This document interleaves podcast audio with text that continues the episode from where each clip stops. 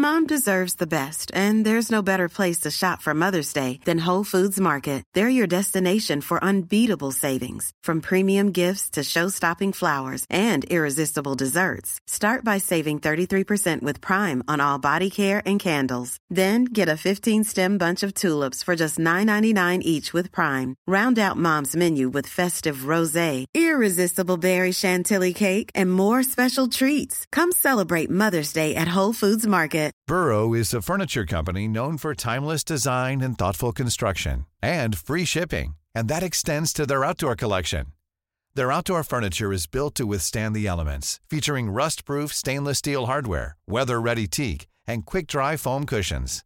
For Memorial Day, get 15% off your Burrow purchase at burrow.com slash ACAST and up to 25% off outdoor. That's up to 25% off outdoor furniture at burrow.com slash ACAST. Millions of people have lost weight with personalized plans from Noom, like Evan, who can't stand salads and still lost 50 pounds. Salads, generally, for most people, are the easy button, right? For me, that wasn't an option. I never really was a salad guy. That's just not who I am. But Noom worked for me. Get your personalized plan today at Noom.com. Real Noom user compensated to provide their story. In four weeks, the typical Noom user can expect to lose one to two pounds per week. Individual results may vary.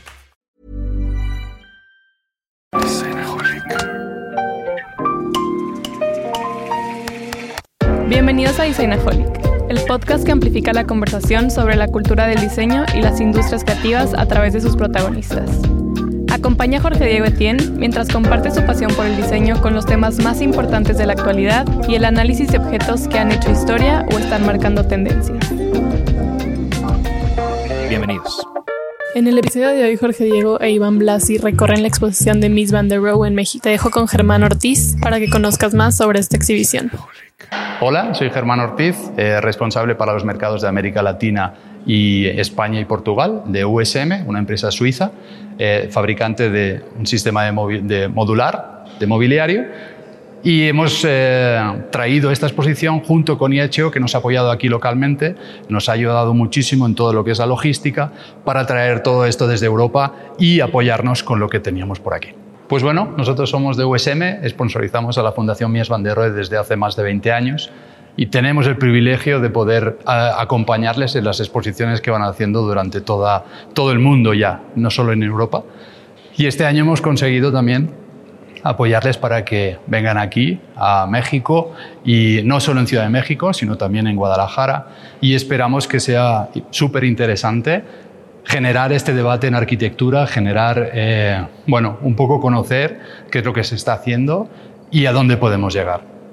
Como los inicios de USM han sido la arquitectura y la Bauhaus principalmente, creemos que es muy interesante colaborar con, con Mies van der Rohe, con la Fundación Mies van der Rohe, para apoyar la arquitectura a nivel mundial. Al final, eh, una empresa como la nuestra lo que quiere hacer es, es, apoyar todas estas dinámicas culturales para que, para que la arquitectura crezca y el diseño también vaya adelante. Bienvenidos a un episodio especial de que El día de hoy estamos en el Centro Cultural España y tenemos a nuestro primer invitado catalán, Iván Blasi. Bienvenido. Hola, buenos días. Iván nos acompaña del premio Miss Van der Rohe de la Fundación Miss Van der Rohe eh, de España. Y justo ahorita estamos en la que próximamente se, se abre exposición bienal del premio Miss Van der Rohe. Bienvenido, Iván. Qué gusto tenerte aquí. Muchísimas gracias. El placer es mío. Encantado. Oye, Iván, platícame, ¿cómo, cómo es que, que se viene esta exposición a México? ¿Cómo llega aquí la exposición del premio der Rohe? La verdad es que ya hay muchos temas que se determinan en el premio que sabemos que además de, de compartirlos por toda Europa son temas que tienen un impacto y una importancia a nivel mundial. Y por lo tanto, el hecho de poder compartir uh, situaciones que los miembros del jurado se han encontrado sobre temas de programas o temas de reutilización, temas de sostenibilidad, uh, o cómo se utiliza el espacio público, cómo uh, también se, se, aprovechan se utilizan los presupuestos, creíamos y creemos que está muy bien poderlos pues presentar y debatir y conocer para mejorar allí en Europa con otros lugares del mundo. Y además, este año, en 2022, y por lo tanto es bienal, durante 22-23 tenemos estos debates, eh, Tatiana Bilbao fue la presidenta del jurado y por lo tanto había esta otra conexión junto con la posibilidad de participar por primera vez con el premio en Mextrópoli, en el Festival de Arquitectura, y además aprovechando que España tiene la presidencia de la Unión Europea en este semestre y por lo tanto estamos aquí en el Centro Cultural de, España durante este periodo. O sea que se conjugaron muchas cosas para, para que esto sucediera y qué bueno, porque la verdad es que el premio Roth tiene pues ya una larga trayectoria impulsando la arquitectura en Europa, ¿no? Yo recuerdo desde que era estudiante ver las noticias de cada vez que había un premio y todas las obras y muchos que fueron emergentes o que eran mm. prácticamente, bueno, poco conocidos, a través del premio se catapultaron muchas de sus carreras. ¿Cuánto tiempo tiene el premio Miss Van der?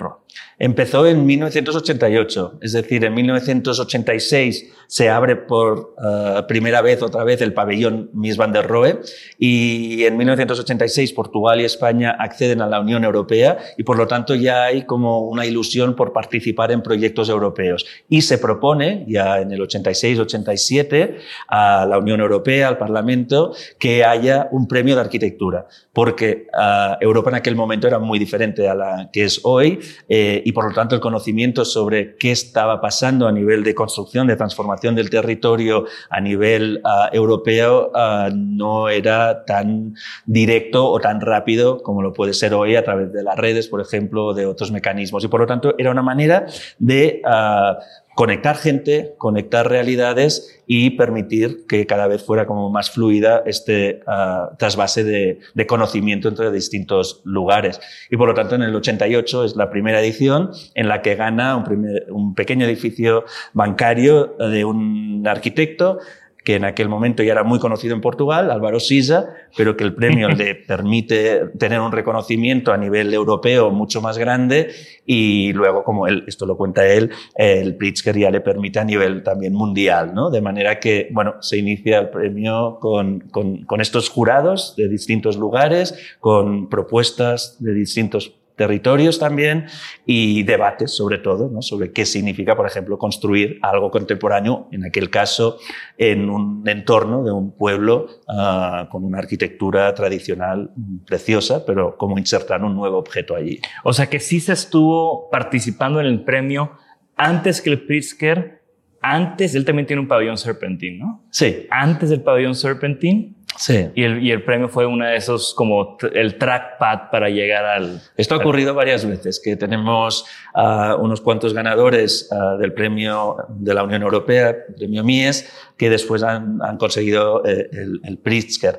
Pero una de las diferencias fundamentales es que estamos hablando de los arquitectos, pero este premio ya desde el inicio eh, se decide que se va a dar a una obra construida. Okay. Y obviamente hay un autor, y es muy importante porque sabemos todos los procesos que hay detrás de la culminación de una obra de gran calidad. De manera que se le da el premio al edificio. Esto significa que hay unos autores, pero también hay unos clientes, unos promotores, una gente involucrada en unos equipos. Y por lo tanto, uh, bueno, claro, puede depender uh, de que haya una obra muy, muy, muy bien hecha, muy importante, muy interesante de un autor más o menos desconocido, eh, que luego puede llegar a ser más conocido, uh, o algunos que ya eran muy reconocidos, ¿no? Cuando lo gana Rem Koolhaas, pues ya yo creo que ya había ganado el premio Pritzker, ya era más reconocido, pero aquel edificio en aquel momento en Berlín se considera que realmente es uno de las propuestas más interesantes construidas en aquel, en aquel momento. Y estamos hablando también de las obras ganadoras, pero también damos mucha importancia a todo un conjunto de obras que acompañan, que podemos ver en la exposición, por ejemplo, ahora, pero que explican una realidad un poco más extensa Uh, más allá de, de, una única obra más icónica o más reconocida y que al final tiene más difusión. ¿Qué otros, ya, ya que estamos en el tema, nada más para hacer como doble clic, ¿Qué otros Pritzkers han sido ganadores de, del premio Miss Van der Rohe? Ahora que Digo, no, por, no- no por hacer más o menos cualquiera de los dos premios, como Sí, tú dices, sí. tienen diferentes acercamientos a la arquitectura, pero creo que también es valioso porque pues, el Pritzker al final es, eh, tal vez es un premio internacional, ¿no? Ujú. mientras que MIS está enfocado en Europa, entonces también como que tiene mucho sentido que, que es como un paso a, ¿no? Podría ser, podría ser, sí.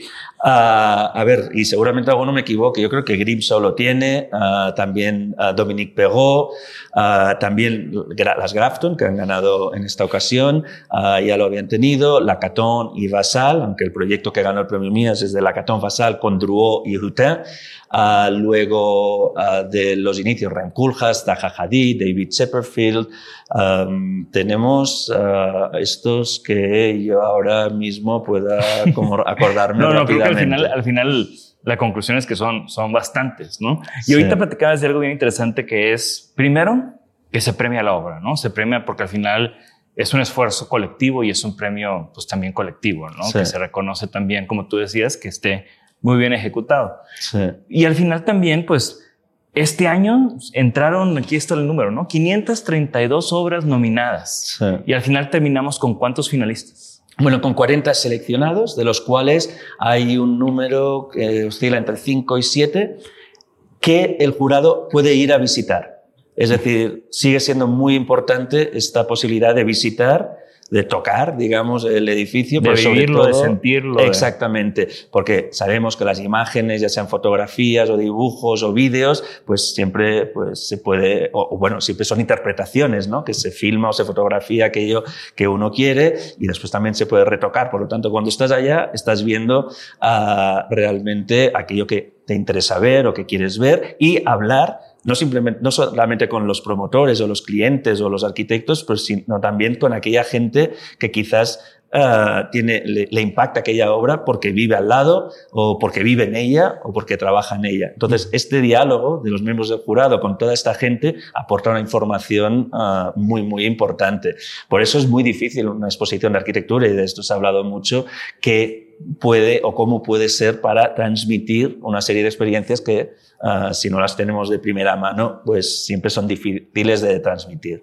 Y en este caso, 532 obras nominadas fue un poco excepcional porque hubo el COVID por en medio, entonces se quería ir con el jurado a visitar las obras y se amplió a dos años y medio. Y por lo tanto, aún hubo más obras. Pero bueno, el jurado tiene un trabajo brutal de llegar a una selección de 40 obras. Pero bueno, todo el panorama de todas estas obras explica distintas realidades dentro de Europa.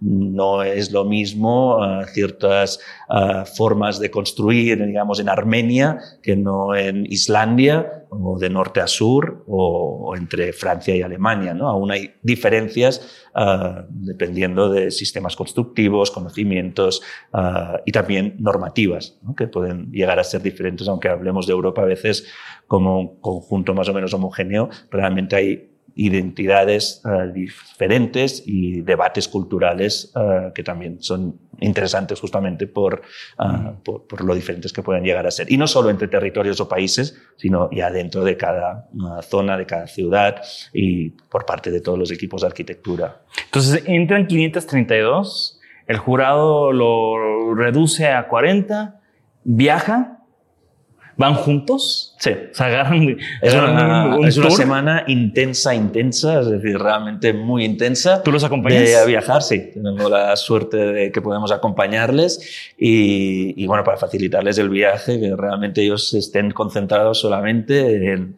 en, bueno, realmente ver y conocer. ¿Quién es ese jurado? ¿Cómo lo, cómo lo componen? Ahorita hablabas de Tatiana Bilbao como Sí. presidenta del jurado de este premio. Sí, Que- va cambiando cada vez. Sí. Eh, Es decir, cada edición, cada dos años hay un jurado diferente. Entonces, eh, lo discutimos, lo hablamos con un comité asesor que tenemos en el cual hay eh, los directores de los museos de arquitectura de Europa. Y con ellos pues, hay una mm, discusión sobre gente interesante que han conocido en los últimos años o que consideran que podrían formar parte del jurado, teniendo en cuenta, por ejemplo, eh, que vengan de geografías diferentes dentro de Europa. ¿No? que no sean todos del este o del, o del, oeste o del centro o del norte o del sur, que haya en este sentido como puntos de vista y conocimientos diferentes, ¿no? porque la manera como se vive quizás en el norte de Europa, en los países nórdicos, es diferente del Mediterráneo. Pero también uh, hay arquitectos en práctica que construyen, pero también arquitectos que son críticos uh, y que por lo tanto son más teóricos o que escriben. Hay gente que son uh, urbanistas, otros dedicados quizás al detalle más pequeño, a la construcción de, una vivienda unifamiliar, podríamos decir. también hay sociólogos o políticos que han estado muy involucrados en la mejora de una ciudad. De manera que en los últimos años los jurados, a veces ha sido un poco criticado, son, son bastante heterogéneos, no se conocen entre sí las distintas personas. Eh, tenemos uh, unas conversaciones online para que se empiecen a conocer y vayamos también entendiendo sus intereses o aquellas cosas que ellos creen que deben destacarse. O, y por lo tanto, bueno, en esta ocasión uh, surgieron una serie de nombres de personas y tuvimos la suerte de poder presidir el jurado con Tatiana Bilbao, pero también está Mia Hack, una arquitecta sueca que trabajó con Herzog y de Meuron y con Nouvel y ahora tiene su propio estudio, uh, también después de París en, en, Suiza, o Marcel Smech, que es un urbanista uh, con mucho recorrido y un gran conocimiento de la escala grande de la ciudad, de las infraestructuras y hablaba mucho, porque cuando hablamos de arquitectura realmente hablamos de paisaje, hablamos de edificio, hablamos de espacio público, de, paisaje, de urbanismo. Eh, también estaba um, una directora de un museo de arquitectura uh, que también uh, participó, uh, que, eh, que, que, es, y después también estaba una directora de un festival de arquitectura y que es periodista. también Georg Pendel, que fue el presidente de lo, las asociaciones de arquitectos de, de Europa y por lo tanto tenía un conocimiento diferente. Y a ver que a quién me estoy olvidando. Uh, pero bueno, son siete, como estamos viendo. Y después un, una persona, que es un empresario, que había estado en la política, uh, a la sombra, digamos, del alcalde de Tesalónica, en Grecia, en la transformación de todo el frente uh, marítimo. Okay. Y por lo tanto fue el que lo propuso. Me encanta porque en todo lo que, en todo lo que me has platicado del premio, se busca o, o siento que, que, este tema de la Unión Europea, de integrar diferentes puntos de vista, de, de que sea una conversación en diferentes regiones, ¿no? Con mm. entender que, o sea, creo, creo que al final agrupa cosas que por lo general no están agrupadas, ¿no? Como que uh -huh. se ve que eso es una parte de la vocación del premio, ¿no? Como Correcto. integrar, inclusive en el jurado, ¿no? Está compuesto con personas que tienen sí. visiones y perspectivas y bagajes muy, muy diferentes. Mm. Y creo que esas conversaciones de jurado las deberían de, de, grabar porque seguro son muy, muy interesantes. Bueno, de hecho están grabadas, obviamente uh, están editadas. Ajá. Y aquí en la exposición hay un vídeo corto que expresa una de estas, uh, bueno, estas conversaciones, ¿no? Uh, y después también tenemos un documental más de 30 minutos donde aún hay más información sobre estas preguntas que hacen los, las personas del jurado a las personas que visitan luego, ¿no? Entonces toda esta conversación, para nosotros es muy importante esta transparencia. Es decir, tú como autor no puedes presentarte al premio, sino que mm. hay una serie de expertos de las asociaciones de arquitectos a quienes les pedimos que nos den razones para proponer una serie de obras que ellos conocen de primera mano y que deben participar. Y nosotros después ya contactamos a los autores. Claro, no, pues entonces vamos a poner esos videos en los show notes para que quien seguro muchos de los que estén escuchando esto van a querer como claro. entender y aprender más de, de, este proceso.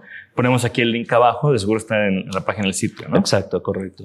Y, y, y, me da mucha risa esto que dices de la importancia de ir y visitar el lugar. ¿no? Uh -huh. A mí me ha pasado mucho. Yo soy gran, gran, gran admirador de, de la arquitectura y tengo ahí como mis favoritos y siempre estoy como cazando eh, ah, voy a ir a, sí. ahora sí en este viaje a París, ahora sí voy a, voy a hacer el tren de una mm. hora y media para ir a ver la, la Villa Savoy, ¿no? Ahora sí voy a ir sí. a, a, las afueras a ver el edificio de Bofil, ¿no? O sea, como sí. que siempre estoy con, ahorita justo estábamos platicando de la New Gallery de Chipperfield, uh -huh. ¿no? Que no me tocó Exacto. en mi último viaje a Berlín, pero ahí la tengo ah. apuntadísima, ¿no?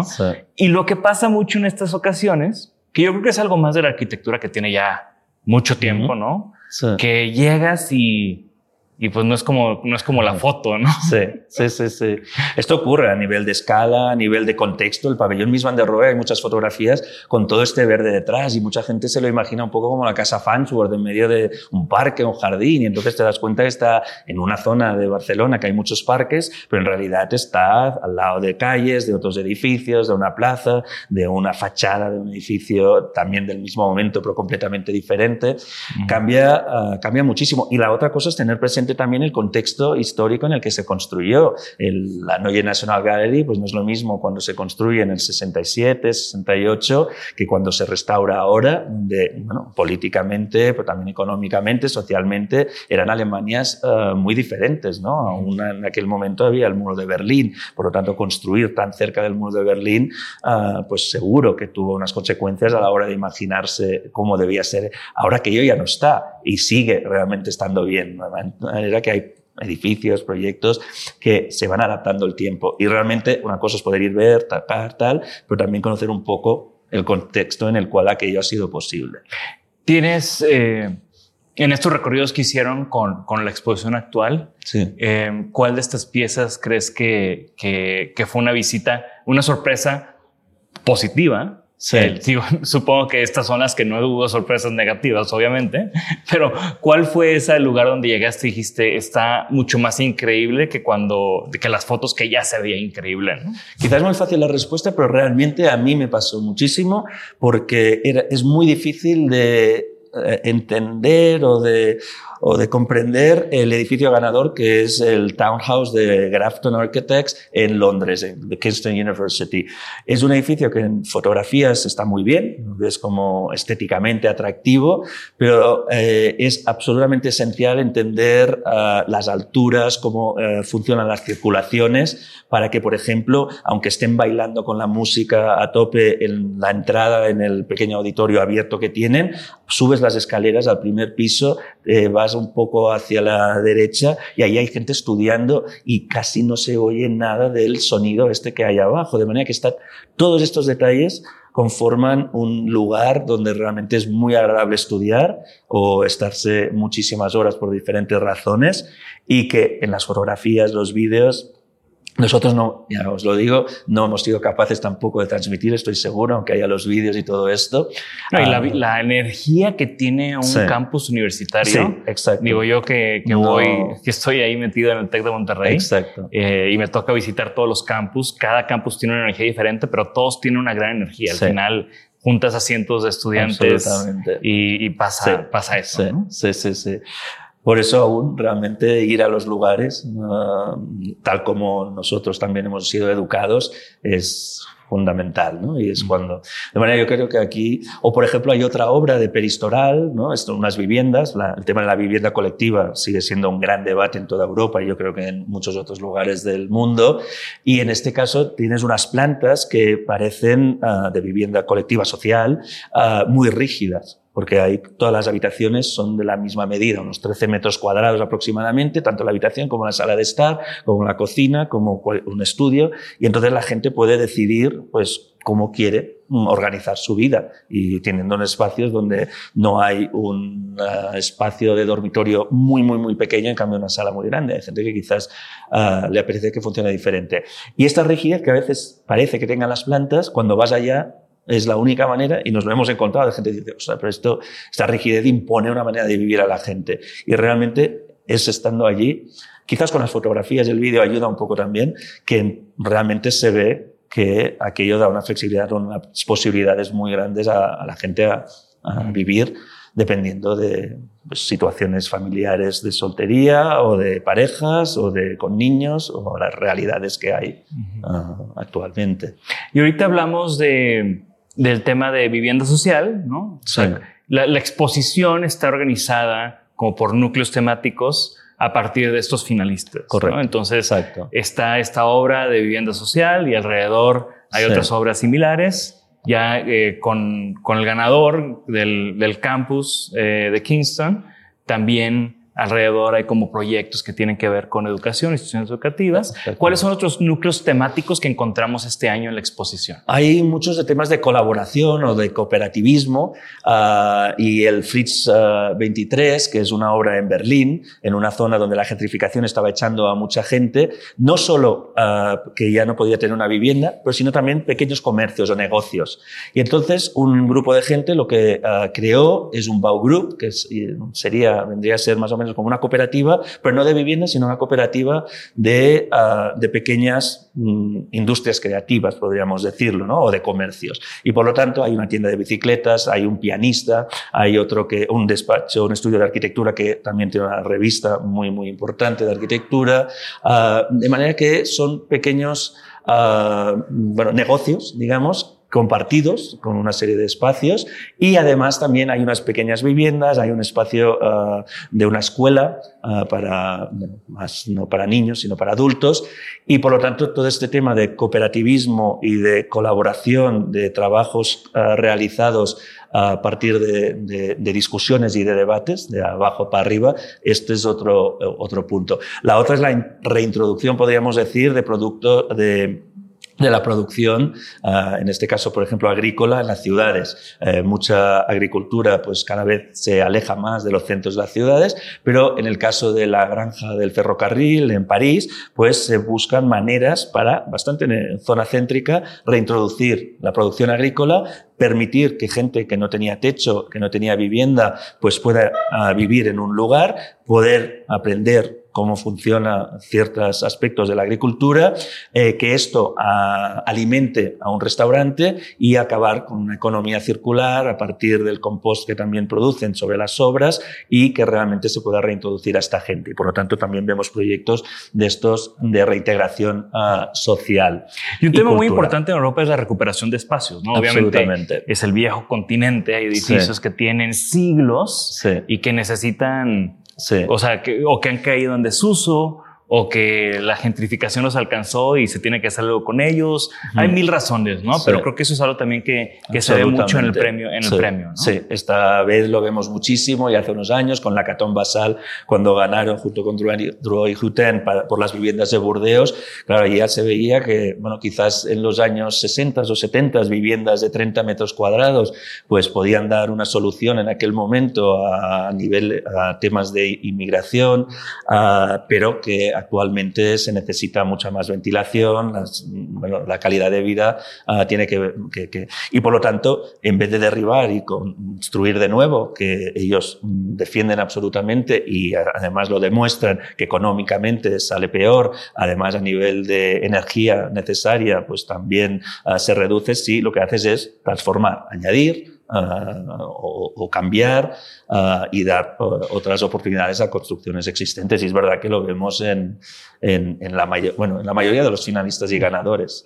Y a mí se me hace muy curioso que no hay, o sea, no hay como categorías, no hay nada, nada más. Mm pues al final ustedes pueden trazar ciertas tendencias, ¿no? De seguro unos años es más popular cierto tema que otro. Sí. Veamos ahorita, yo tengo mucha curiosidad en la siguiente, la bien, la, la, el siguiente premio, que es el del 24. Correcto. Ya pasando la pandemia, pues yo creo que va a haber muchos edificios sí. que están respondiendo seguro a, a, esa temática que no estaba insertada no estaba tan insertada en la conversación sí. cuando ocurrió eh, cuando ocurrieron estos proyectos sí. ¿no? hay mucha libertad para que el jurado justamente uh, saque a relucir los temas que ellos consideran como ahora estabas diciendo tú que creen que pueden ser uh, importantes entonces verlo con ejemplos que de proyectos que participan y luego sí no hay categorías por lo tanto sí hay un momento en el que al lado de una pequeña placita en una población remota, uh, más rural o lo que sea, pues puede haber un rascacielos. Entonces, bueno, uh, es difícil, hay momentos de complejidad a la hora de poner uno al lado de otro,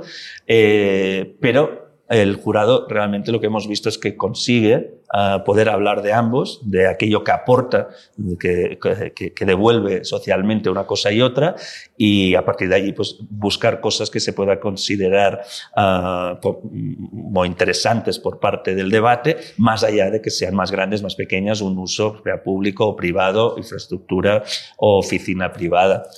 Uh, por lo tanto, sí, también estamos cada vez expectantes a ver que que va a participar y el jurado que va a, a, destacar. Nosotros aprovechamos absolutamente todas estas debates y discusiones del jurado para luego a comisariar el catálogo, las exposiciones y todos los debates. Claro.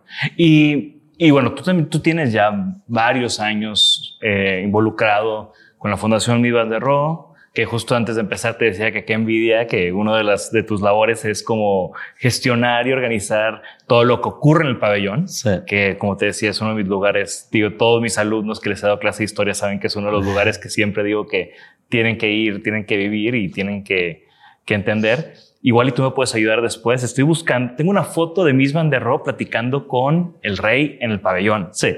Pero no tengo una foto del rey sentado en la silla de Miss Van der Rohe. Nunca se sentaron los reyes en Nunca las se sillas. sentaron. Es decir, que aquellos debían ser los tronos ah, diseñados en aquel Exacto. momento. Sí, porque es lo que les platico a mis alumnos, ¿no? Que, que, que Miss quería diseñar el trono Entonces, moderno. sí, se sabe que no se sentaron, lo que no se sabe si es que no tuvieron tiempo, si es que les pareció que aquello no era una silla a sus expectativas, o si eran demasiado bajas, o no sabemos qué ocurrió. Pero la foto no existe porque parece ah, que realmente o no se sentaron. Sí, yo siempre estoy, o sea, en estas clases de historia que me encanta dar, siempre estoy buscando como esas fotos, o sea, piezas como el pabellón o piezas que ya tienen cu- cualquier obra de, de, de esa época, pues ya las hemos visto esas fotos muchas veces, ¿no? Entonces siempre estoy buscando como... Pero siempre aparecen detalles y por esto tenemos este programa de intervenciones, de transformaciones por parte de arquitectos o artistas, artistas sonoros o, o de distintos campos culturales, que lo que hacen es ayudarnos a nosotros también a seguir entendiendo y conociendo mejor el pabellón, la arquitectura del movimiento moderno, la arquitectura de Lily Reich, la de Ludwig Mies van der Rohe y también la actual, ¿no? temas actuales. Y por ejemplo, una cosa que hicimos el año pasado ah, y que quizás en las fotos se ve, pero no es muy obvio, es que el, el- el estanque grande eh, tenía nenúfares, tenía plantas acuáticas, no es como el que se reconstruyó, que ya fue en los años 80, donde había como mucho miedo por parte de los políticos y también por parte de los arquitectos a veces de introducir ah, plantas en lugares con agua por posibles enfermedades causadas por mosquitos, no sé qué, y por lo tanto en los años 60, después de la Segunda Guerra Mundial, muchos de los espacios públicos con plantas desaparecen y con agua. Y ahora ya, se, mm, ya hay otras fórmula- fórmulas para que estos problemas no, no surjan. Y el año pasado se reintrodujeron con un equipo pol- de Polonia a Centrala, que había hecho una investigación sobre este tema, y por lo tanto vemos que originalmente en el estanque del pabellón en 1929 había plantas nenúfares ah, y algunas plantas verticales que ah, han permitido que pues, ya no se vuelque ah, cloro o productos Ujú. químicos en el pabellón. Pero también en la parte superior de los muros se ve que había unas plantas y tampoco se conoce mucho, no se entiende mucho, más allá de la inauguración donde parece que pusieron unas macetas con flores por todas partes, pero solo existen en las fotografías de la inauguración estas macetas. De manera que van surgiendo, van surgiendo temas. Sí, no, y, y de nuevo, ¿no? Es como, es, digo, Miss Van der Rohe siendo un personaje eh, fundamental en la historia de la arquitectura, pues siempre eh, es- dudo que se deje de revisitar y, y se deje de estudiar y se deje de interpretar, que es una de las cosas que me gusta mucho lo que hacen en el pabellón. Eh, a mí no me ha tocado ninguna de esas instalaciones, las he visto Ujú. obviamente, tengo muy presente la que hubo de Ai Weiwei, Sí. que creo que tú estuviste también ahí, Sí. ya estabas ahí involucrado cuando pasó eso, ¿no? Y es Exacto. pues darle un, un lienzo a un artista para que dé su observación y, y nos haga tener una experiencia diferente en un lugar que tiene casi Sí. 100 años, ¿no? Exactamente, exactamente. Tiene 100 años. Si fuera el original, siempre nos preguntamos si sería posible hacer todo esto siendo una réplica y por lo tanto habiendo vivido más que el original, pero siendo una copia, pues nos permite de momento, no sabemos si en 100 años ya será otra cosa, pero nos permite, por ejemplo, en el caso de Ai Weiwei, pues llenar de leche y de café a las dos zonas de líquidas, podríamos decir, del, del pabellón, pero también con visiones o con maneras de entender el pabellón externas o de otras ah, backgrounds culturales, ¿no? En este caso, pues, ah, un artista chino que había vivido en Nueva York, ¿no? Que se vuelve a China y que ahora vive en Europa, ¿no? Pero eh, desconocía el pabellón eh, y fue una pregunta muy básica. ¿Qué es aquello del pabellón que cambia? Porque lo veía todo muy estático. los muros parece que no envejezcan, cosa que no es verdad y Andrés Jaque, por ejemplo, ah, habla en su propuesto sobre esto. Y le dijimos, bueno, el agua se evapora y hay que ir reponiendo y por lo tanto, a partir de este momento decide intervenir con las dos partes ah, de agua. Sí, y, otra de las cosas que, que, siempre comento es, es este tema de, de la envidia. ¿no? Yo me imagino digo, yo estudié la carrera de diseño en Monterrey, ¿no? Y digo, qué envidia a alguien que está estudiando en Barcelona. O mis alumnos cuando de repente me dicen que se van a hacer un intercambio a, Barcelona, les digo, es que estás en la ciudad de Gaudí, estás donde, en el lugar de la obra, de una de las obras más importantes de Mies van der Rohe, estás en un lugar donde hay tantas cosas pasando, ¿no? De, mm. de arquitectura, tanto tradicional, moderna, moderna en, hablando del modernismo y contemporánea, ¿no? Es una mezcolanza increíble de, de, arquitectura, ¿no? Sí, viajar es esencial y nos permite pues, conocer la arquitectura, lo que decíamos antes, con el contexto, ¿no? con la gente que está allí. Entonces entendemos también pues, que al lado del pabellón vive gente y que los niños de la escuela de al lado pues, utilizan el espacio este vacío que hay delante como casi su patio de escuela. Eh, y es verdad que Barcelona pues, ha apostado muchísimo por una calidad de los espacios públicos y, una, y ha habido una serie de figuras, ¿no? como Gaudí, por ejemplo, que, pues, pues que han, han construido una serie de piezas como muy conocidas internacionalmente. Pero también nos pasa, yo creo que a, a, todos, eh, que cuando no estás en un lugar, uh, pues realmente te apetece y ves uh, un atractivo muy grande, ¿no? Que nos mm. pasa uh, seguro cuando vemos todo aquello que yo conozco México ciudad un poco, no Guadalajara o no um, otras ciudades aquí en México, pero claro, cuando conoces y cuando empiezas a, saber de, lugares como la UNAM y, toda la obra de Barragán, pues también, y, más allá, ¿no? También el desarrollo urbanístico de una ciudad de 25 millones de personas. Entonces, y lo histórico, me acaba de pasar justo, algo así me pasó caminando aquí hacia el centro, pasé por el Zócalo, vi la, la catedral y la vi impresionante pero al mismo tiempo, cuando bajé la mirada, vi a la gente que seguro transita por ahí muy seguido, que ya no la voltea y la observa de la manera en que en que yo la estaba observando en ese momento, ¿no? Y creo que... Y esto es un error que hacemos, que a veces no seguimos observando allí donde estamos constantemente y abrimos más los ojos fuera, en otro lugar, ¿no? Y por eso la importancia de revisitar y generar una novedad para regresar a esos lugares y para tener, seguir un diálogo con esos lugares. Porque el pabellón se ha escrito muchísimo, pero aquellas historias tampoco son cerradas y son tal como ocurrió. Muchas cosas son interpretaciones y así ocurre con todo lo que nos envuelve. Yo he visitado el pabellón dos veces, eh, la última en 2006, pero la primera fue en mi primer viaje de mochilazo por Europa, ya sabes. Justo en Barcelona estuve atorado unos días porque había huelga para variar, huelga de verano en los trenes franceses. Pero, pero ese verano yo estaba a punto de entrar a la carrera de diseño. Y conocía muy poco. Y fui al pabellón conociendo muy poco o nada, solo sabía que era una obra importante de arquitectura. Y salí de ahí con una fijación en mi de Ro y su trabajo y su obra y sus muebles y los espacios y, y toda esta ideología que traía que, que, traía y que se plasma muy bien en, en, el pabellón. Y sí te puedo decir que es algo que, que, es uno de esos momentos en mi crecimiento como diseñador o en, en mi introducción al mundo del diseño que me marcó para siempre. ¿no? Y me, da, me gusta mucho. También trabajé en algún momento en algún museo. O sea, mi punto es que me da mucha envidia el trabajo que tienes y que te toca visitar y te toca revisitar y te toca hacer todas estas actividades alrededor de, del pabellón. ¿Qué ha sido alguna de esas experiencias que has tenido en este tiempo de estar involucrado con la, con la Fundación y el pabellón que, que guardes con, ya sea con asombro o con cariño?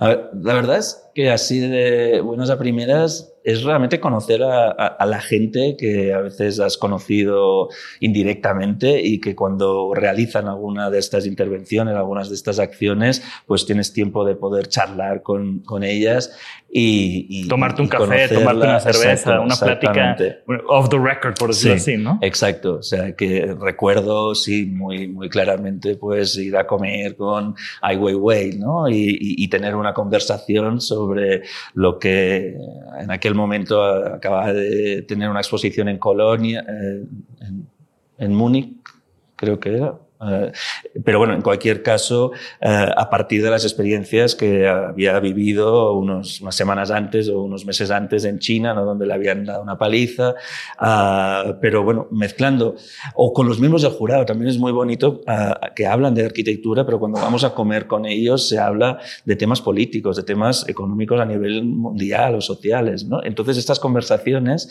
que forman parte de la arquitectura, del arte, de la cultura, uh, forman parte del día a día y esto realmente creo que, que, que, es lo que más se me, se me queda.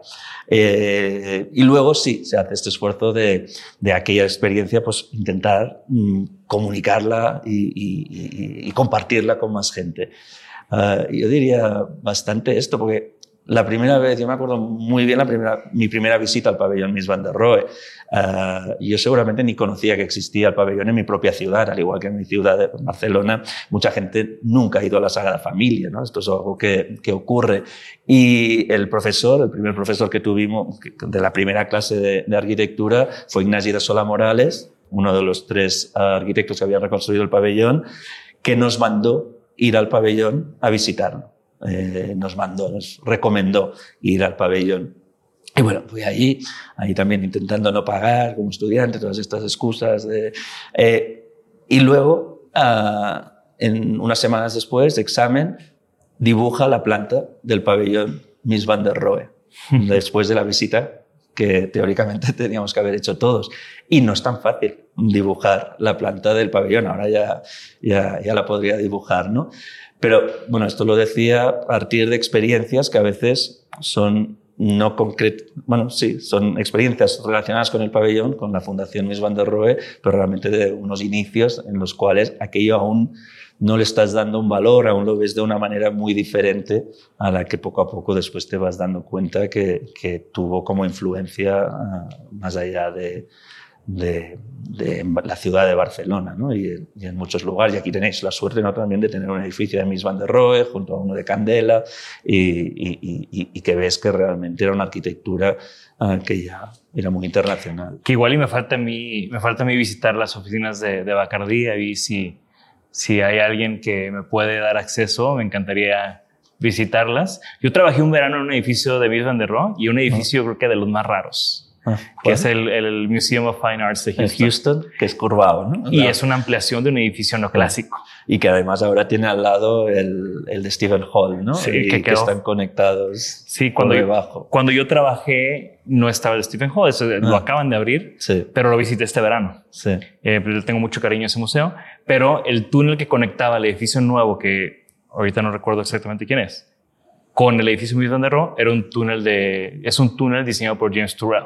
Exacto, Y con el este tema de iluminación. Yo no lo he podido visitar, pero ayer justamente con la gente de la productora nos enseñaban fotos de cómo la luz y la importancia de la luz, que siempre hablamos en el pabellón de reflejos, pero en este caso luz artificial, que da a todo el mundo una sensación de estar muerto, de estar gris, que desaparecen los Bueno, colores. ese es el, ese es el, el túnel nuevo, Ah, que es de. Olaf Ah, Eliasson. hola por Eliasson, lo pensé. Ese es el no nuevo. sabíamos. O sea, cuando yo trabajaba, acuerdo. cruzaba todos los días por un James Turrell Pine Edificio Van der Rohe, Sí. el mejor verano de mi vida, ¿no? Sí, sí, Y ahorita está este túnel de Olaf que, te, que, que sí, a través De del acuerdo. amarillo te como que mutes, ¿no? Los Exacto, colores. Te pone ¿no? el filtro este. Y James Turrell también tiene en Rise, ¿no? Tiene Sí. esta, bueno, este, este, esta, Sky Space, que también tenemos que una en el TEC de. Monterrey, para Ah, cuando ah, bien. eventualmente, ojalá este premio también viaje por allá. Hay la, hay la intención, así que, Hay que- hay nos que hacer- hay que hacer que suceda. es que sí. Sí, sí, en el ambiente, o en el ámbito, perdona, universitario, también, también el premio cada otro año,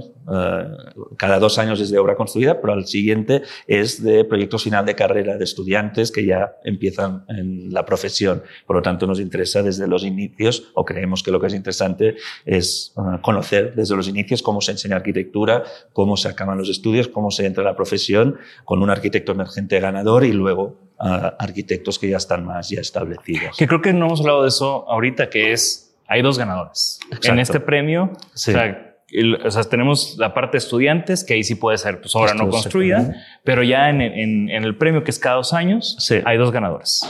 Uno es emergente Otro establecido. y otro establecido. El emergente es muy abierto y es un debate que se tiene con los miembros del, del jurado, pero es a un grupo de arquitectos que no tienen obra previa, o al menos una obra destacada que se haya publicado y que eh, realmente ven un gran potencial en este equipo los miembros del jurado. Y es interesante porque yo diría que fue en 2005 que NL Architects de uh, uh, estar en Ámsterdam, en, en, en, los Países Bajos, ganaron con el Basketball en Utrecht uh, el arquitecto emergente, la, el premio de emergente, y luego en 2017 ganaron uh, como ya estudio establecido eh, con la obra de transformación de Clayburg en Weilmer en Ámsterdam. De manera que ahí pues fue la primera vez y de momento única en la que ves una, un equipo que realmente ha ido desarrollando su, su, manera de, de, entender la arquitectura,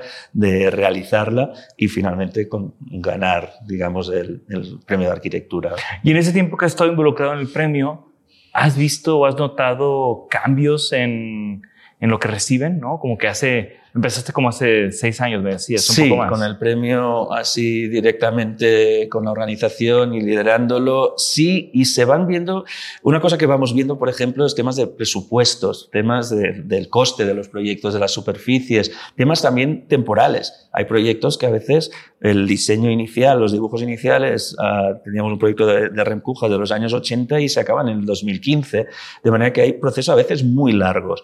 Pero cada vez es cierto que vamos viendo procesos que son más cortos. Seguramente también porque la industria de construcción uh, pues puede ser más rápida según cómo, pero bueno, aún sabemos que hay como mucho tema de normativas y de bueno, realidades varias que, que, que, ponen freno a la realización, pero muchas veces presupuestos más bajos para obras uh, a veces de escala más o menos pequeña y que realmente tienen que ser construidas en menos tiempo. Esto sí que lo hemos ido viendo a partir de la crisis, que sobre todo en Europa en 2007-2008, sí. exacto, ahí se vio muchísimo y que dio oportunidades a estudios más pequeños y más jóvenes. Un ejemplo sería, por ejemplo, eh, el, el, Red Bull Academy en Madrid, de Langarita y Navarro, uh, que era un estudio muy joven y ganaron el emergente, y realmente una obra construida con un presupuesto muy, muy mínimo y en nada. O sea, yo creo que fueron uh, la construcción en sí un mes o dos meses. O sea, fue una cosa, uh, no quiero equivocarme, pero realmente muy rápida.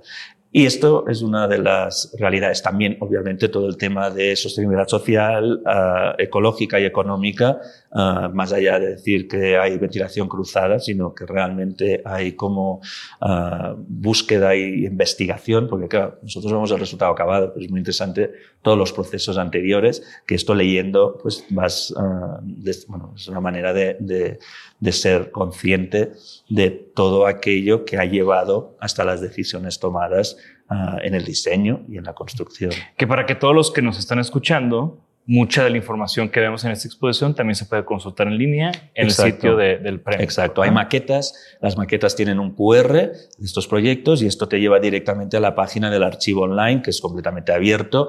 Ahí hay casi a 5.000 obras desde los inicios y ahí hay información de planos, de dibujos, de toda la información que podemos, que, que tenemos. Y justamente ahora la estamos transformando toda esta base de datos para que sea mucho más accesible, mucho más fácil de, de poder también hacer conexiones. Sí, porque ya con tantos años, pues ya hay, ya, sí. ya, ya, se puede hacer una buena investigación a través de los Correcto. proyectos de, del sitio. De hecho, ¿no? tenemos estudiantes, sobre todo asiáticos, que vienen allí a la Fundación Mies van der Rohe y entonces ahí tienen todas las carpetas físicas, aunque está todo, casi todo digitalizado, y, uh, y hacen, hacen trabajos ¿no? de, de, de, para entender o sobre programas o sobre temáticas o sobre uh -huh. los estudios, cómo están conformados uh, o interés sobre uh, que a nosotros también nos sirve, por ejemplo, uh, para hacer una exposición que hicimos y que ahora se inaugura mañana en Shanghai sobre arquitecturas en el frente uh, fluvial o marítimo, ¿no? arquitectura relacionada con el agua. Y, y que hay varias obras también de ese tipo. Hay muchas, exacto, sí, sí, sí, porque son puntos que justamente eh, tiene una gran presencia el cambio climático, ¿no? por la, -huh. bueno, el agua que cada vez va subiendo o, o el agua también entendida como necesidad vital y que cada vez, uh, sobre todo en temas de paisajismo, hay que mirar cómo uh, reducir su, su, uso, su necesidad. Claro. Y bueno, ahorita que, que tocas el tema de, de estudiantes y, y, arquitectos emergentes, una pregunta que siempre hago a, a mis invitados es qué consejos o sea, con esta experiencia que tú tienes organizando el premio, los premios se convierten en una parte muy importante, los concursos, los premios son una parte muy importante de la carrera, sobre todo del inicio de una carrera, de un despacho, de un arquitecto, de un diseñador, lo que sea. ¿no? ¿Qué consejos tendrías para, para, la gente que nos escucha, que tal vez, como no están en, bueno, sí tenemos algunos que nos escuchan en España, eh, para, mi, para mi sorpresa, eh, pero, pero escucha mucha gente aquí en México que tal vez no puede eh, y en Latinoamérica, que tal vez no puede entrar al premio Miss Van der Rohe por su, por, porque es algo de la, de la Unión Europea, pero pues que sí hay muchos otros premios y muchos otros concursos, ¿no? ¿Qué, ¿Qué, consejos tendrías para ellos? Bueno, la verdad es que obviamente en el mundo del diseño, de la cultura de la arquitectura, la pasión es esencial. Realmente si ya se ha decidido estudiar la carrera y después seguir con la, decisión de, construir, pues es realmente algo que es duro, pero que realmente no se debe perder nunca como esta, pasión, al mismo tiempo que no dejarla uh, uh, pisar por, el abuso a veces en ciertas uh, situaciones económicas ¿no? de, trabajo, pero también entender que es una profesión muy amplia por lo tanto pues puede dar lugar a temas de comisariado, a temas uh, sociales uh, y, y, mucho más amplio. Por lo tanto, realmente es ir viendo a partir de los estudios uh, hacia dónde uno se siente como más, más interesado, que realmente hay como campos muy, muy, muy, abiertos y muy diferentes.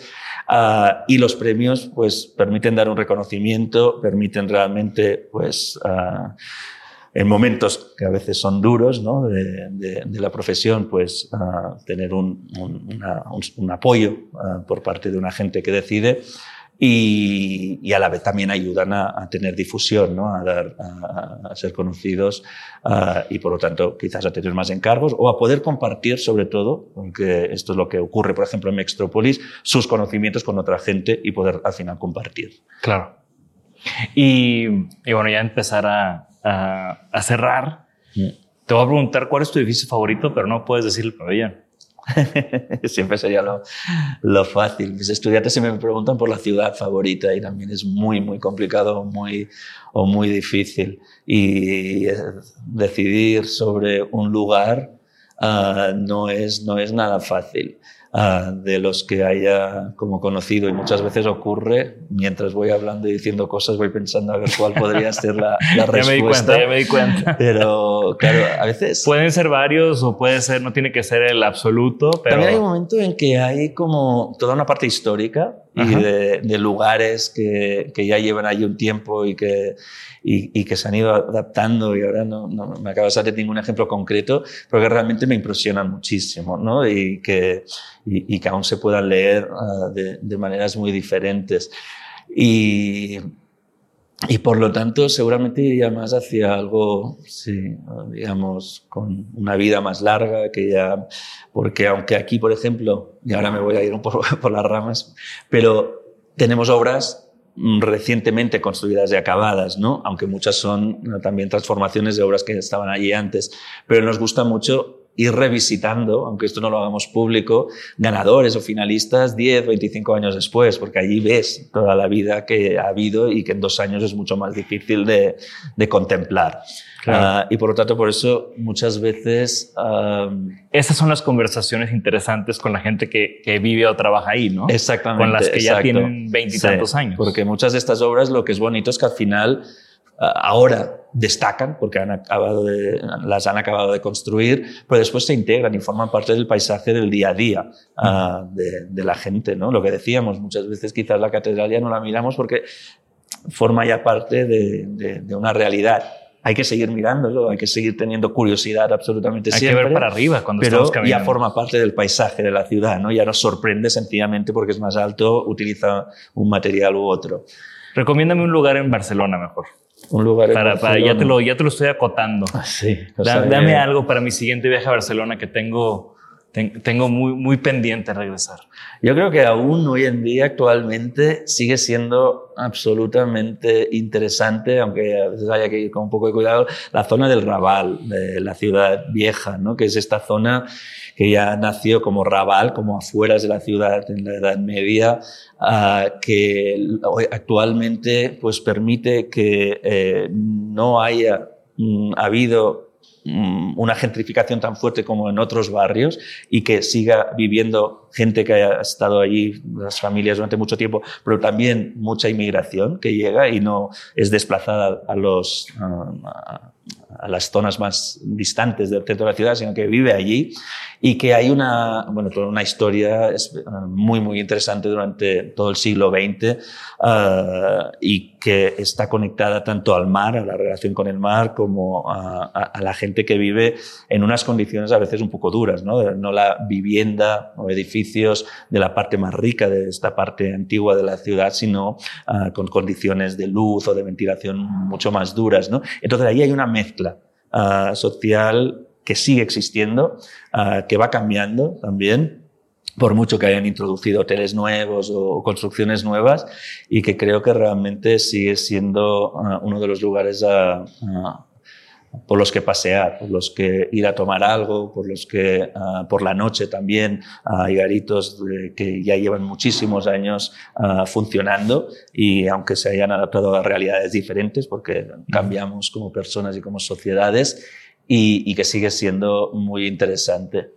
Y es posible que quizás como lugar algún parque de Burle Marx, ahora ya iba como pensando, o ahora estaba pensando los jardines del Gulbenkian en Lisboa, los edificios de Lisboa, son de los lugares que repetir y volver a, a revisitarlos uh, realmente siguen impresionándome y seguro que con un ejemplo, al igual que si solo nos centramos en los ganadores y nos olvidamos de todo lo demás, claro. pues es muy... Uh, me encanta. Poco, claro. ¿Y, ¿Y, alguna recomendación, algo que estés leyendo, viendo recientemente que quieras compartir con nuestra audiencia? Me gustaría, ¿eh? la verdad es que últimamente el problema es que acabo leyendo sobre todo documentos, porque todo esto es muy interesante, muy potente, pero también hay toda la parte de, uh, digamos, de más institucional, ¿no? de documentación para poder organizar con la Unión Europea el premio y todo esto, y acabas leyendo mucho más documentos oficiales y que no cosas que, que, tienes que enjuagar un poco ahí mismo. El... Pero sí, a ver que, que sí, también me tomas. No, puede no ser de arquitectura, ¿eh? O sea, sí, no, no, seguro que no sería que de repente llegue y dice acabo pero... de ver Succession en HBO o Sí, sí, sí, sí. Muchas veces sí va muy bien ver alguna cosa en cualquier plataforma de estas que no tenga nada que ver con nada, casi sin un interés muy potente para que la mente realmente descanse durante unos minutos. Eh, pero, a ver, no, ahora voy a exagerar, pero ahora que estaba hablando del Raval y estamos haciendo una intervención en el pabellón con Terence Gower, que justamente habla de este momento del pabellón en el año 29 y cómo era este barrio, el Raval, que entonces se llamaba el barrio chino, en los años 20, ¿no? Y que quizás, no se sabe, pero mucha de la gente que venía de fuera a Barcelona eh, le interesaba o tenía cierta curiosidad por esta zona de la ciudad. No sabemos si Mies estuvo allí o no, ¿no? Pero eh, hemos conseguido hacer una publicación con unos textos de Juanjo La Huerta, del mismo uh, Terence Gower y de Celia Marín, y que son textos que justo estaba leyendo en el avión por segunda vez viniendo aquí y que ponen de manifiesto esta ciudad que es la menos conocida, es decir, la ciudad que se conocía de Barcelona en los años 20 era la de las fotografías oficiales, pero en cambio hemos tenido intervenciones que te explican que había obviamente muchas otras Barcelonas, ¿no? La, de la gente que malvivía eh, eh, detrás de toda esta parte más teatral, digamos, de una exposición internacional, o este Raval o barrio chino, uh, y estos textos, realmente a ver si lo vamos a presentar en dos semanas o tres, porque aún está ahí revisándose. Pero, pero bueno, mira, sí que es de arquitectura, pero es de arquitectura entendida claro. a nivel. ¿no? Y ahorita, justo que mencionabas de que no sé si Miss Van der Rohe fue ahí o no, ¿qué tanto se sabe de, de Miss como persona hmm. en el, en el, en, en Barcelona? Hmm. cuando el pabellón hizo varias, o sea, se sabe si hizo varias visitas o no, qué sí. hacía, o sea, como que qué historias de Miss Van der Rohe en los tiempos de, de estar haciendo el pabellón. Se, se conoce muy poco, hay muy poco que haya quedado sobre el pabellón, planos quedan muy pocos, hay una planta en el MoMA, hay algunos dibujos, algunos detalles, pero realmente fotografías. Sí, porque todo la Feria Mundial es efímero, casi, sí, casi, ¿no? O sea, exactamente. Es, es, algo que se va a desmontar, de Sí. hecho hasta llama la atención. Digo yo que también es por el momento. Ahorita ya todo es, bueno, Sí. se, se ha, ha habido un esfuerzo por las ferias mundiales por hacer obras que permanezcan después con una segunda vida Exacto. más notoria, ¿no? En, en- en las últimas recientes, pero por muchos años eran cosas que se, Sí, se que levantaban y se desaparecían súper Sí. rápido. En Sí. Barcelona, pues quedaron, quedó el pabellón Sí. con las No, el Olimpiadas. pabellón tampoco, o sea, se reconstruye Sí, eh, se sí, reconstruye. justo en este momento previo a las Olimpiadas. A ver, no se sabe mucho tampoco de, de mí, es lo que sí que tenemos alguna fotografía en obra, en la construcción, con los muros de ladrillo ah, de los cimientos, ah, que después no se ven porque se cubre todo con el travertino.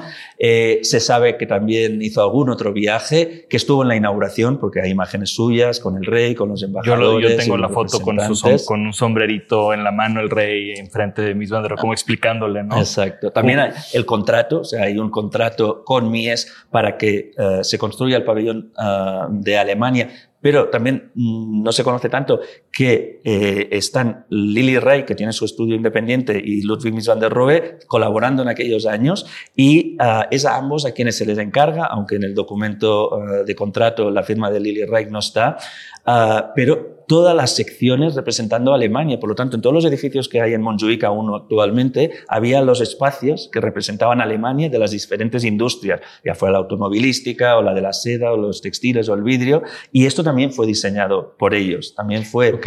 ah, bueno, proyectado. No se sabe. Alguna gente dice que el pabellón quizás fue más de Mies y que el resto de espacios, que eran mucho más grandes, una superficie mucho. Esto es Laura Martínez de Guereño, a través de la beca Lili que ha ah, sacar más información, pero esto quizás había sido más ah, Lili Rey, no, no, no se sabe. Pero justamente Lily Rake no sale en ninguno de los vídeos, aquel momento en el que sí que aparece Mies con las autoridades, o en ninguna fotografía en Barcelona. Entonces hay aún mucho desconocimiento y, y bueno, sí que hay unos cassettes que grabó eh, uno de los nietos de, de Miss Van der Rohe hablando con él en Estados Unidos. Ah, la mayor parte está transcrita, pero es posible porque van saliendo documentos menos conocidos ¿no? de, ah, de momentos un poco más complicados, ¿no? con, el, el- con el nazismo empezando a, a ya estar en, en- en- las diferentes ah, instituciones gubernamentales en Alemania ah, y bueno, Mies van der Rohe y Lili Reich participando en algunos o intentando participar en algunos proyectos. Finalmente Mies van der Rohe se va o emigra. Ah, pero bueno, aún hay mucho por, por conocer. Sí. No, y Lily Reich es de esas figuras como Charlotte Perriand que pues es- por muchos años estuvieron en las sombras de estas grandes personalidades. Mm. Digo, Charlotte Perriand con Con Le Corbusier Corbusier. y, y Lily Reich con Miss Van der Rohe que, que Mm. yo, al menos en, en mi clase de historia, hago ese esfuerzo de visibilizar y, Mm. y en general muchos esfuerzos por visibilizar esas grandes mujeres que, que, que- que vivieron mucho tiempo en la sombra, por, Sí. obviamente porque eran otros tiempos y, Mm. y había otra mentalidad al respecto, ¿no? Pero sí, Lily Reich es eh, que ahí hay mucho todavía por conocerse, ¿no? Y de, Sí, lo único que es- se, ha, se ha- se ha buscado, pero hay poca información. Claro. Desgraciadamente, mucho del material, por ejemplo, se volvió a Alemania, al archivo o al estudio de, de Mies, eh, pero después, durante la Segunda Guerra Mundial, ah, Lily Reich y otro de los ah, como ah, trabajadores o, personas que había estado muy cerca de Ludwig Mies van der Rohe salvan, intentan salvar, pero hay algún bombardeo que destroza o que destruye mucho material. Ah, pero ellos dos salvan una gran parte de- del material del pabellón, pero dicen en, una, en unas declaraciones, en un escrito, que unas grandes fotos desaparecen, son destruidas. ¿no? Por lo tanto, bueno, hay estas historias, ¿no? pero, pero Lily Reich muere muy, ah, pronto después de la Segunda Guerra Mundial y por lo tanto hay mucho Sí. desconocimiento y no sabemos hasta, Claro. aunque hayamos hecho un gran esfuerzo, ah, si alguna vez va a surgir, a salir alguna información nueva. Pero bueno, van apareciendo, por ejemplo, el abuelo de Tatiana Bilbao construyó uno de los pabellones ahí en mil- 1929, ¿no? De manera que vas descubriendo ah, diferentes ah, arquitectos muy interesantes que en aquel momento estaban en Barcelona Ujú. también construyendo. Increíble. Iván, ha sido un recorrido increíble de- del pabellón, del premio, de la arquitectura europea. Eh, me da mucho gusto platicar contigo y me da mucho gusto que esa exposición viaje a México, que se repita, veamos la manera en la que esto sigue ocurriendo. Y pues no queda más que invitar a todos. Eh, platícanos a nuestra audiencia de cuánto tiempo se queda la exposición, cómo la pueden visitar, etcétera. La exposición está, bueno, primero agradeceros a vosotros, o sea, es un placer poder estar aquí. También hay mucho interés por la arquitectura mexicana en Europa y realmente con algunos premios que se salen del contexto europeo, pues realmente uh, es, hay, hay, hay, hay, mucho interés y realmente cosas que a nivel personal ya realmente eh, considero que están muy bien. Pero bueno, la exposición está aquí en el Centro Cultural de España en México. Uh, en el mero centro histórico. En el, sí, la catedral queda aquí, aquí delante, de hecho, y se quedará hasta el domingo 19 de uh, noviembre, de manera que va a estar un mes y medio largo, y entonces se moverá, viajará a Guadalajara, a la Feria Internacional del Libro, porque la Unión Europea es la región invitada este año y por lo tanto estará presente allí. Y después, bueno, las maquetas tienen que volver a Barcelona, perdón, a Europa, porque hay una exposición, la misma exposición uh, va a ir a Dublín, donde las Grafton uh, viven, y entonces ya estaremos también en el próximo ciclo de 2024. Pero bueno, uh, vamos a ver y tenemos muchas ganas de continuar esta conexión. Excelente. Pues de nuevo, Iván, gracias. Nosotros aquí vamos a poner todos los links de lo que hemos hablado, que la gente se ha hecho enclavado en la página de la fundación. Yo la he incluso toda en varias ocasiones porque es es, es, es, muy vasta la información y, y, sobre todo, pues ya el recorrido que tienen desde 1988 organizando este premio, pues como hemos dicho, ¿no? Muchos arquitectos ahí tuvieron sus primeros pininos sí. en, en este premio y qué padre que esté en México. Entonces, y no queda más que también agradecer a USM y a IHO, nuestros patrocinadores. USM, como lo platicamos en la introducción, eh, muy involucrados también en que esto sea posible, que esta exposición ocurra y que el montaje sea tan hermoso. Y, y, eh, y, pues obviamente también IHO, nuestros queridos patrocinadores que aunque no estemos grabando en, en su show, en alguno de sus showrooms, pues estamos aquí en la Ciudad de México gracias a ellos. Recuerden que la conversación no termina aquí. Pueden dejar sus comentarios en nuestras redes sociales, en nuestro canal de YouTube. Comenten. Ya conocían el premio Vision de Raw. No lo conocían. Conocen a los ganadores de este año. Estoy seguro que Iván y todo su equipo van a estar pendientes del impacto que el premio tuvo aquí en México y Senajolic va a ser uno de esos lugares donde van a estar observando sus comentarios. Así que no dejen de participar. Gracias por escucharnos. Por favor, suscríbanse al podcast y síganos en nuestras redes. Nos pueden encontrar como Isanaholic MX. Y para que la conversación continúe, deja tu comentario. Me interesa mucho conocer tu opinión. También te puedes registrar a las 5 de la semana un newsletter con lo más relevante del diseño, arte y arquitectura directo en tu mail. Mi nombre es Jorge Diego Etienne y esto fue Dicenajol. Mom deserves the best, and there's no better place to shop for Mother's Day than Whole Foods Market. They're your destination for unbeatable savings, from premium gifts to show-stopping flowers and irresistible desserts. Start by saving 33% with Prime on all body care and candles. Then get a 15-stem bunch of tulips for just $9.99 each with Prime. Round out Mom's menu with festive rosé, irresistible berry chantilly cake, and more special treats. Come celebrate Mother's Day at Whole Foods Market.